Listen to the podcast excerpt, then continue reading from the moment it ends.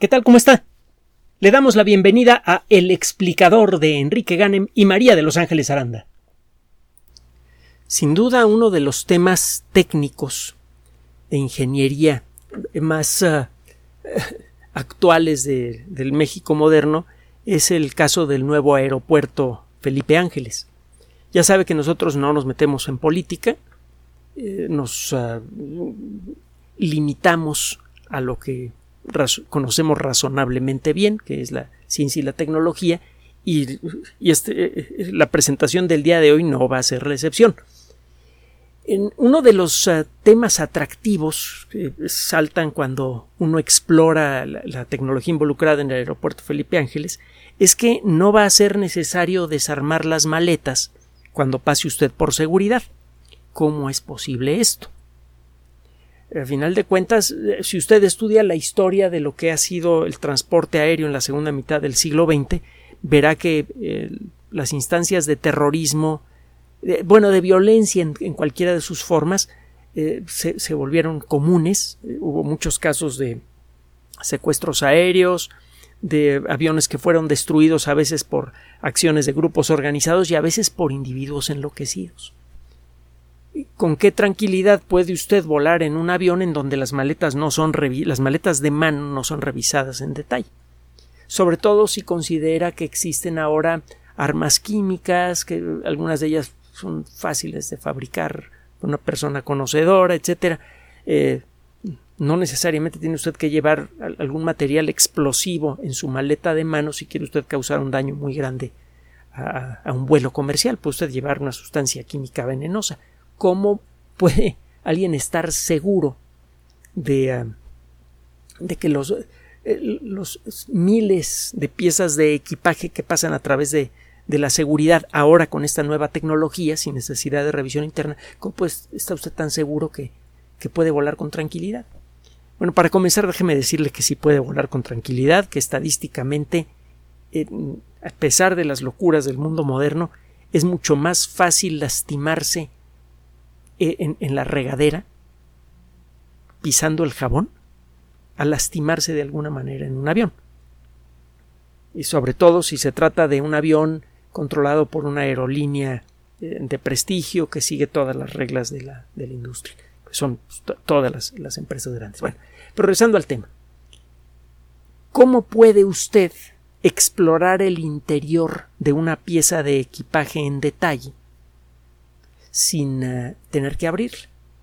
Usted dirá, bueno, pues con rayos X. Sí, solo que los rayos X tradicionales, como la, las placas que nos toman cuando um, se lastima usted un dedo o una pierna o lo que sea, son imágenes de dos dimensiones. Son como fotografías planas que muestran el interior de nuestro cuerpo y de hecho se necesita de un entrenamiento muy especial para aprender a interpretar las placas con detalle el, entrenamiento radiológico es algo que requiere de, de, años de talento y de mucha, de mucha dedicación. ¿Cómo distinguir en el galimatías interno de un equipaje qué, eh, qué cosa es una computadora, qué cosa es un frasco con un líquido decente o un líquido indecente, un líquido inaceptable? A diferencia de lo que sucede con el cuerpo humano, en donde el hígado siempre está en el mismo lugar, el corazón siempre está en el mismo lugar, etc., en, en el interior de una maleta pueden ir 20.000 cosas diferentes. No todas las maletas tienen en su interior los mismos componentes, ni los tienen en el mismo lugar con la misma orientación. Bueno, sería interesante poder construir una imagen tridimensional del interior de la maleta. Hasta hace relativamente poco esto era o muy difícil o era casi esencialmente imposible. Era costoso e incluso peligroso para las personas que estuvieran cerca. Tiene tiempo que existe la tecnología de la tomografía axial computarizada, de la que hemos hablado en otras ocasiones. Es un aparato que tiene un emisor de rayos X que está metido en una estructura en forma de anillo. Ese aparatito está emitiendo un haz muy fino de rayos X y está girando rápidamente. Entonces ese haz de rayos X se está moviendo junto con el emisor.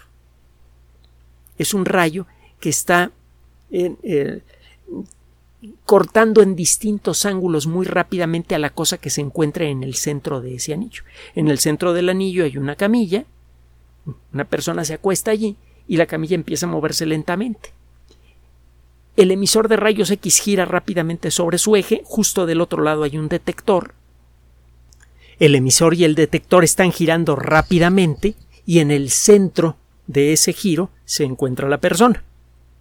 En cada momento, esto sucede muchas veces por segundo, el emisor produce un pequeño destello de rayos X, el detector lo único que detecta es la intensidad de, los rayos X que alcanzaron a pasar por el cuerpo de la persona.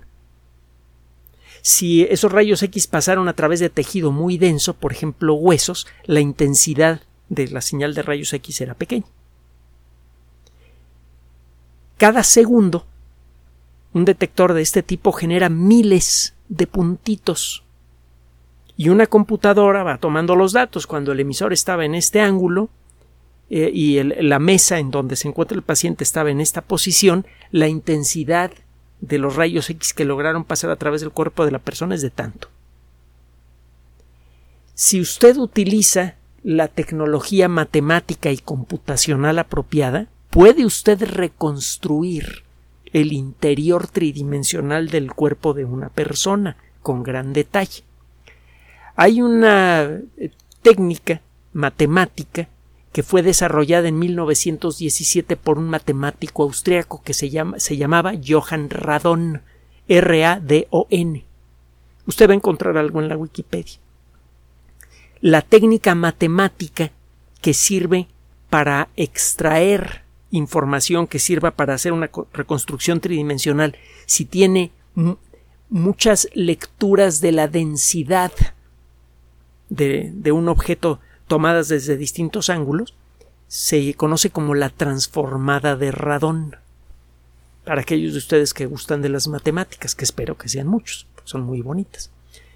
El caso es que a partir del trabajo de este señor Radón, o Radon, no sé cuál será la pronunciación correcta, se han ido construyendo técnicas cada vez más refinadas que permiten generar imágenes de altísima calidad con rayos X de muy baja intensidad.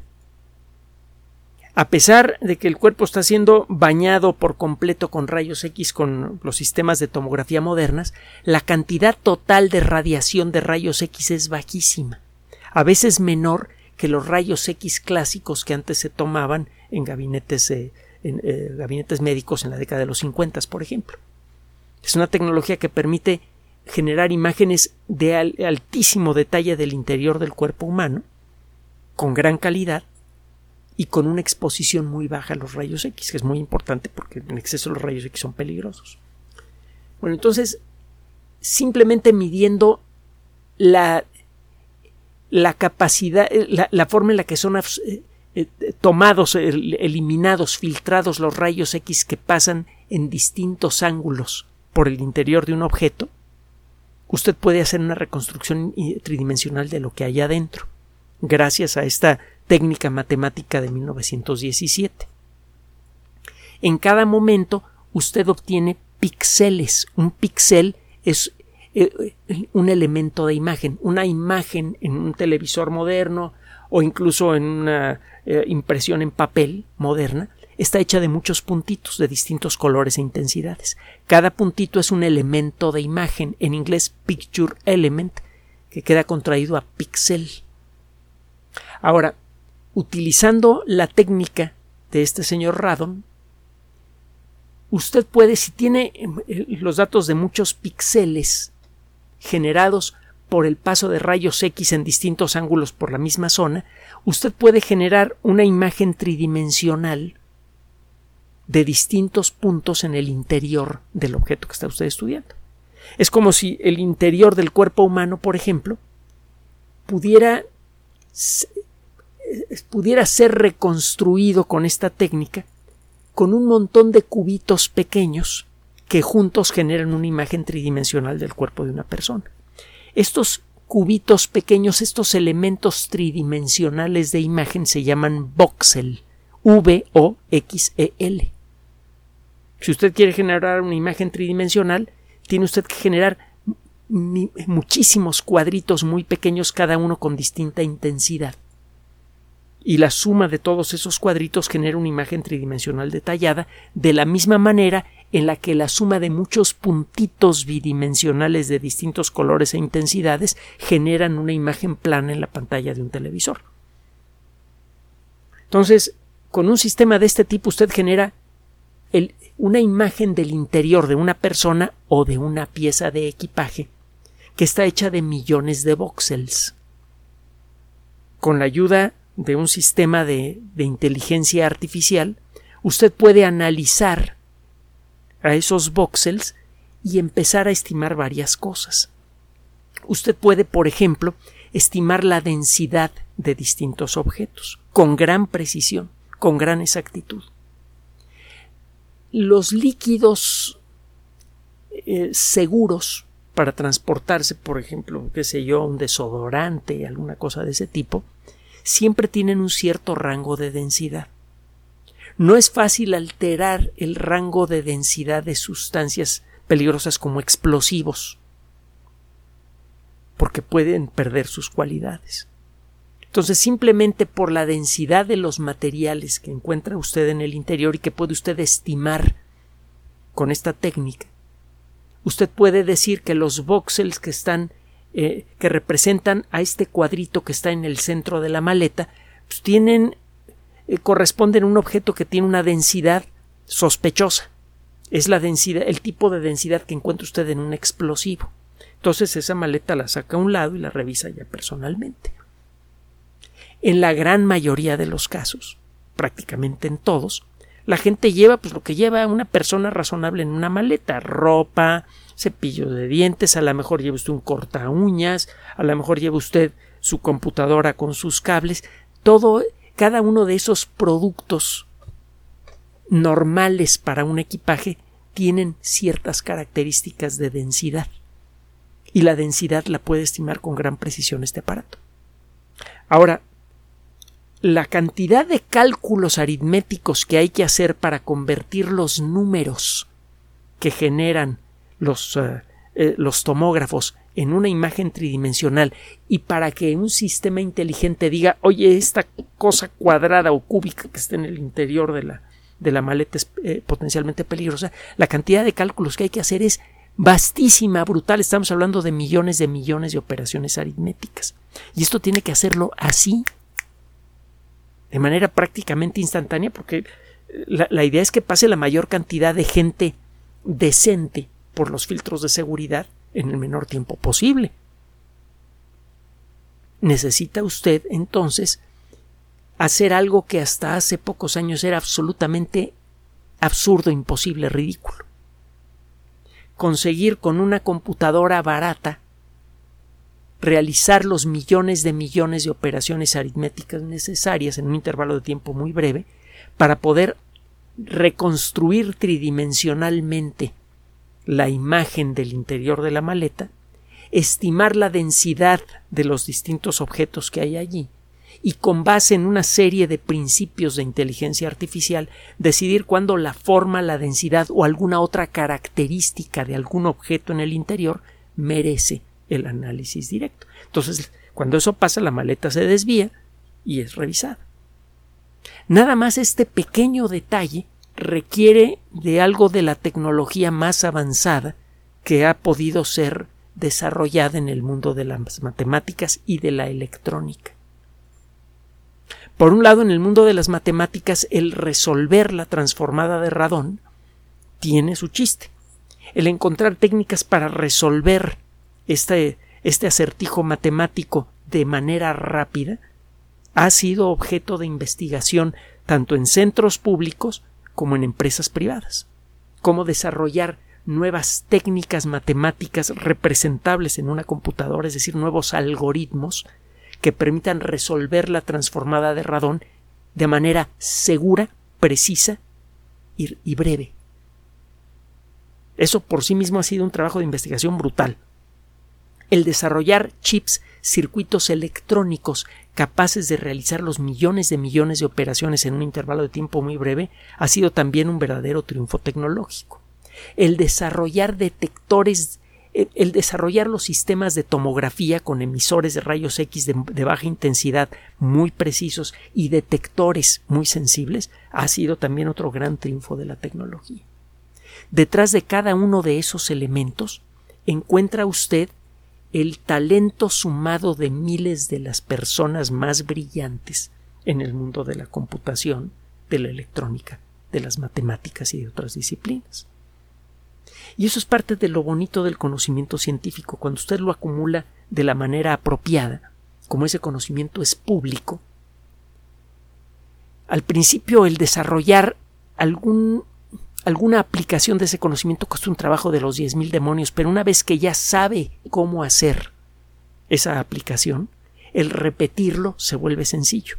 Piensa en los teléfonos celulares son supercomputadoras capaces de, realizar miles de millones de operaciones aritméticas en un segundo utilizando una batería y pueden hacerlo por horas enteras con la carga de una batería. Es algo que, era vaya, nadie se, lo había planteado a finales del siglo pasado. Era patentemente imposible una supercomputadora, un aparato que ocupaba la superficie de un de, un hogar promedio, varios centenares, más de un centenar de metros cuadrados, con equipos pesadísimos, ultra complejos, etcétera, etcétera. Meter todo eso en un chip y fabricar miles de millones de copias era absolutamente impensable. Bueno, eso queda incorporado en estos dispositivos que parece que, eh, bueno, aquí en México y en muchos otros lugares del mundo, este, eh, se están utilizando en, apenas en unos cuantos aeropuertos. Vaya, Aquí en México nada más está el Felipe Ángeles. En Estados Unidos también hay muy pocos lugares donde se aplica este tipo de técnicas. En Europa tampoco. Esto es para el examen del, equipaje. Para las personas no se usan rayos X por principio. Incluso en dosis bajas, el exponerse a rayos X con alguna frecuencia es, eh, puede ser peligroso. Si usted viaja frecuentemente, pues no le conviene estar pasando por rayos X a cada rato. Para eso hay otro tipo de tecnología que discutiremos en otra ocasión. Las eh, la radiación terahertz, por ejemplo, que es una forma de microondas que puede pasar a través de la ropa, pero no a través de la piel. Entonces puede ver usted el contorno de una persona y puede incluso, con una técnica no muy diferente a lo que le mencioné ahora, estimar el tipo de cosas que trae usted en los bolsillos, si tiene usted uno, de estos cinturones para turista en donde guarda usted su pasaporte debajo del pantalón, eh, también se puede estimar lo que trae usted allí y solo si se ve que trae usted alguna cosa rara, pues, eh, potencialmente peligrosa, ya le pedirán que, que muestre usted los contenidos de su cinturón. En la mayoría de los casos vamos a poder pasar por los filtros de seguridad con gran rapidez, que es uno de los viejos problemas eh, que existen en todos los aeropuertos del mundo, las colas para pasar por la seguridad. Es más, muchas veces le piden a usted que llegue con dos o tres horas de anticipación al aeropuerto, en buena medida como consecuencia de la espera en los filtros de seguridad. Así que cualquier cosa que mejore el ritmo de paso por los filtros de seguridad sin comprometer la seguridad misma, se, vuelve en una verdadera bendición para los aeropuertos. ayuda a resolver uno de los problemas más serios de todos los aeropuertos del mundo. Y eso lo vamos a encontrar en, ese aeropuerto. Y ya que estamos hablando de, tecnología de aeropuertos, bueno, antes que nada, perdón que haga la pausa, pero no podemos dejar de mencionarlo. Este programa lo estamos grabando el 21 de marzo. Cuando nos atrasamos siempre cubrimos las grabaciones con, eh, en las fechas prometidas. Le tenemos prometido un programa público y un programa para nuestros patreones de lunes a viernes, 10 programas en total. Nos faltan los de la semana pasada, pero los grabamos el día, día 21. Bueno, bueno, acaba de ocurrir una explosión en la FES Zaragoza, este día lunes, hay personas heridas, eh, esperemos que, salgan con bien de esto. En los laboratorios de investigación e incluso los laboratorios escolares son sitios de trabajo donde se hacen labores potencialmente peligrosas, incluso en laboratorios escolares. Eh, se usa gas para los mecheros. esto, por cierto, ha generado ya, varios accidentes. No sabemos cuál es el caso de, el día de hoy, pero Hubo un caso en, la escuela donde yo estudié, en, Iztacala, por acumulación de gas, donde desgraciadamente sí murió una persona. También hubo una explosión muy violenta en laboratorios de investigación en, Ciudad Universitaria hace también ya, ya años, los laboratorios son eh, lugares eh, de, de trabajo en donde frecuentemente está uno en contacto con circunstancias que pueden ser potencialmente peligrosas, requieren de, mucha atención. Bueno, regresando al, tema que estamos mencionando. técnicamente, le digo, estamos, siempre, nos aislamos de todos los, los, relajos de política, ya sabe cuál es nuestro, nuestro proceder al respecto. No nos falta opinión, pero entendemos que no es nuestro papel ni nuestro interés expresarla en estos espacios. Bueno, eh, ¿qué tan conveniente es tener un aeropuerto en donde está el aeropuerto Felipe Ángeles? Parece que está muy, muy retirado de la Ciudad de México. Eh, la realidad es que eh, estamos mal acostumbrados aquí en la Ciudad de México. Formalmente la ciudad tiene 18 millones de habitantes, no sabemos realmente cuántos serán. Bueno, pues, vamos a dejarlo en 18 millones. Es una cifra enorme, espectacular, increíble y tenemos un solo aeropuerto internacional que formalmente está en la Ciudad de México. Está desde luego el aeropuerto de Toluca, que desde hace algunos años ofrece algunos servicios complementarios al aeropuerto internacional de la Ciudad de México que la mayoría de nosotros conocemos.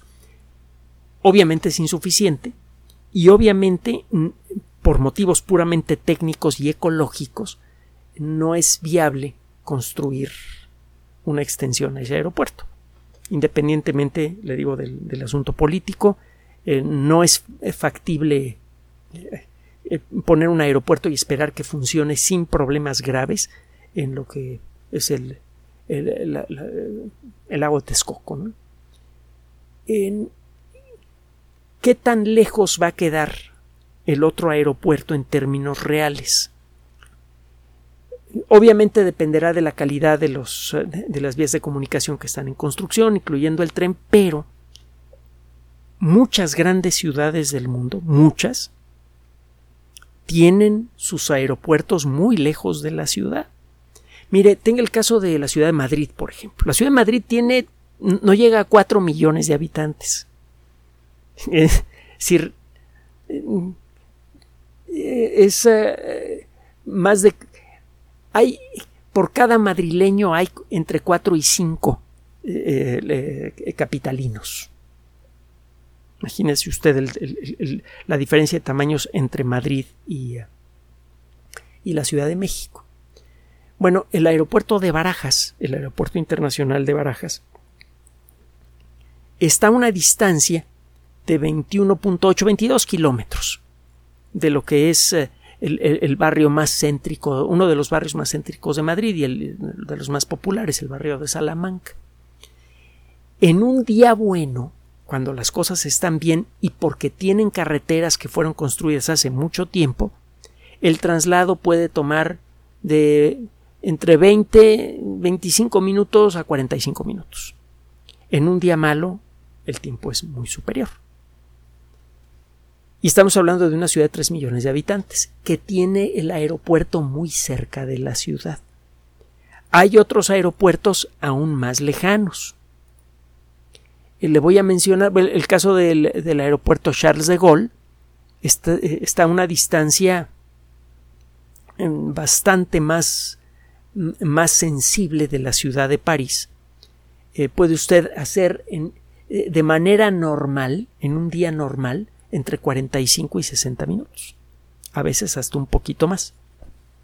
Si utiliza usted los medios de transporte públicos equivalentes a los que se están planteando para el nuevo aeropuerto, eh, hay aeropuertos, hay, perdón, hay, hay, autobuses que sirven como, como lanzaderas, en inglés shuttles, para conectar al aeropuerto con lo que es el, centro de París. Está el Roisbus, R-O-I-S-S YBUS, por ejemplo. Eh, el, viaje toma aproximadamente una hora, puede tomar más tiempo. Desde luego hay rutas más cortas, porque pues, el aeropuerto Charles de Gaulle ya tiene muchos años y porque se trata de, eh, eh, de, un país que no ha tenido los problemas de desarrollo económico que nosotros hemos tenido. Así que ya, ya tiene tiempo que tienen trenes y otros elementos de contacto. Elementos que van a existir para el nuevo aeropuerto Un caso extremo de eh, una gran ciudad que tiene un gran aeropuerto es la ciudad de Tokio. El aeropuerto de Narita está prácticamente a 80 kilómetros de la capital.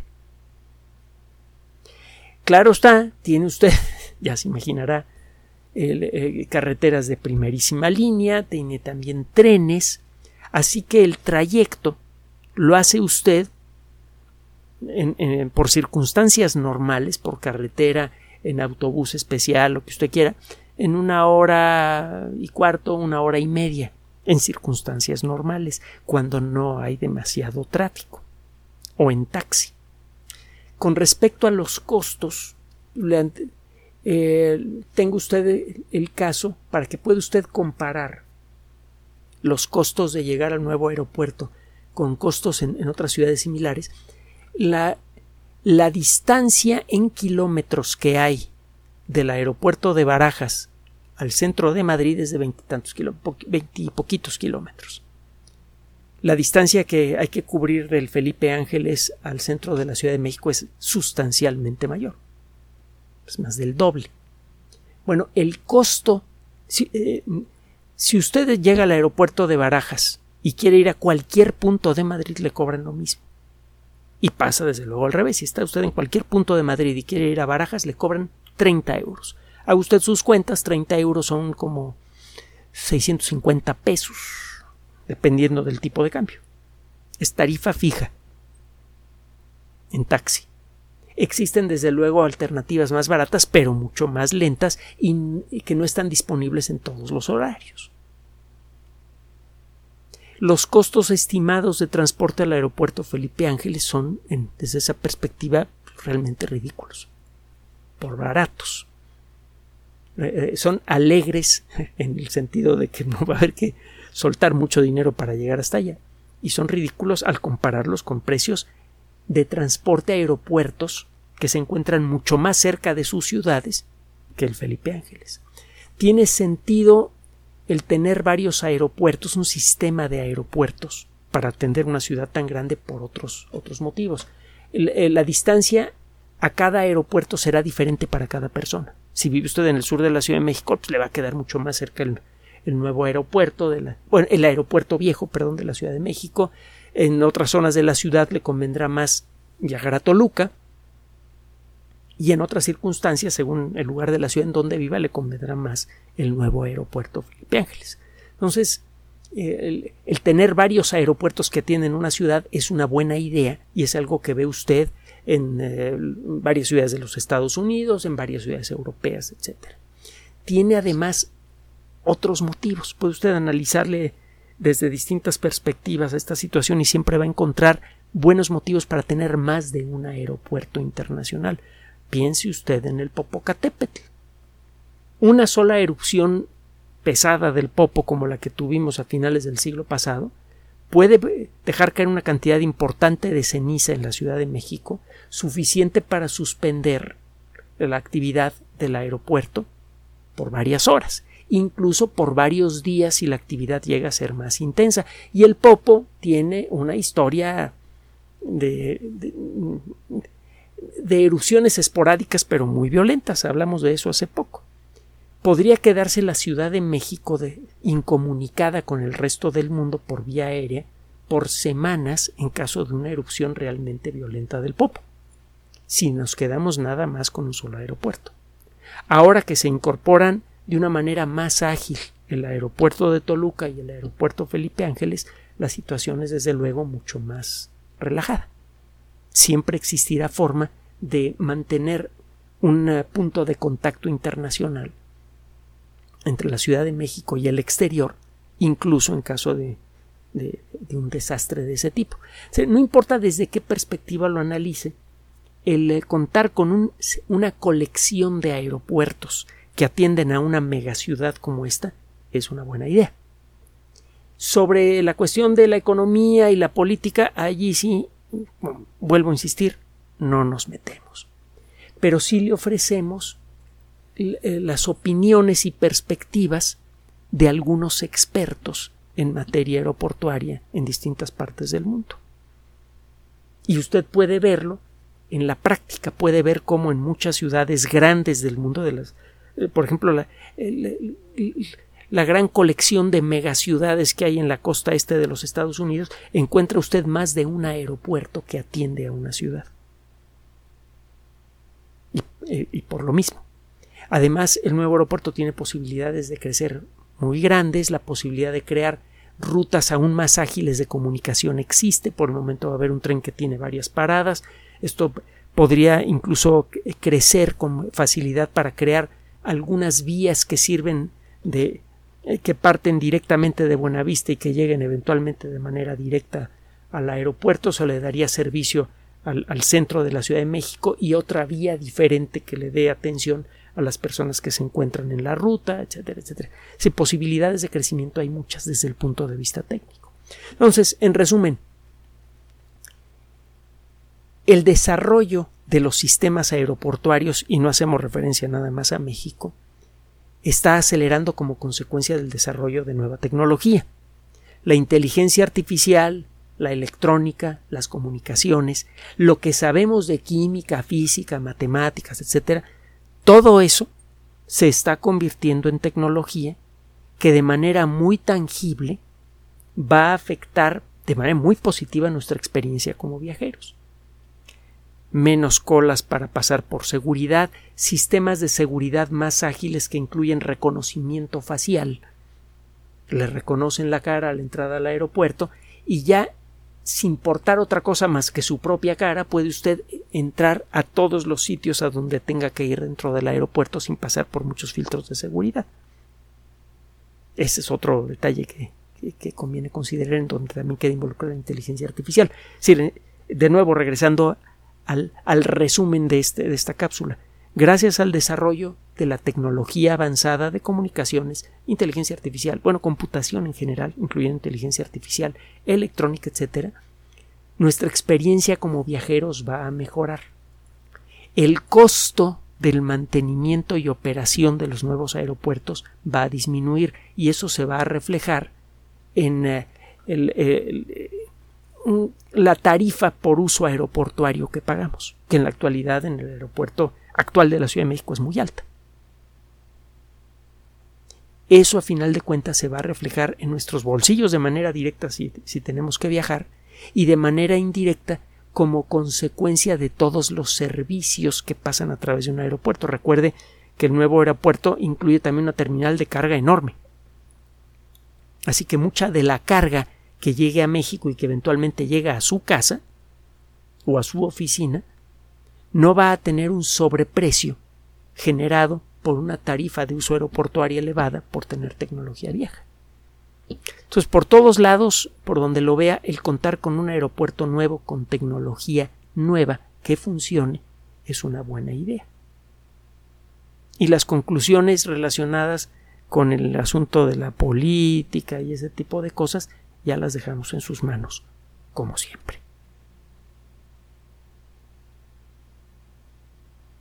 Gracias por su atención. Además de nuestro sitio electrónico www.alexplicador.net, por sugerencia suya tenemos abierto un espacio en Patreon, el explicador Enrique Ganem, y en PayPal, el explicador patrocinio por los que gracias a su apoyo sostenemos este espacio. Puede usted descargar gratuitamente estos audios en formato MP3 en Spotify y en iTunes como El Explicador sitio oficial y en SoundCloud como El Explicador y con formato de video en YouTube en El Explicador sitio oficial. Recuerde nuestras redes sociales de siempre, Twitter Enrique-Ganem y en Facebook Enrique Ganem sitio oficial, El Explicador y los grupos que usted ya conoce. Finalmente, el explicador siempre somos María de Los Ángeles Aranda y Enrique Ganem. Gracias.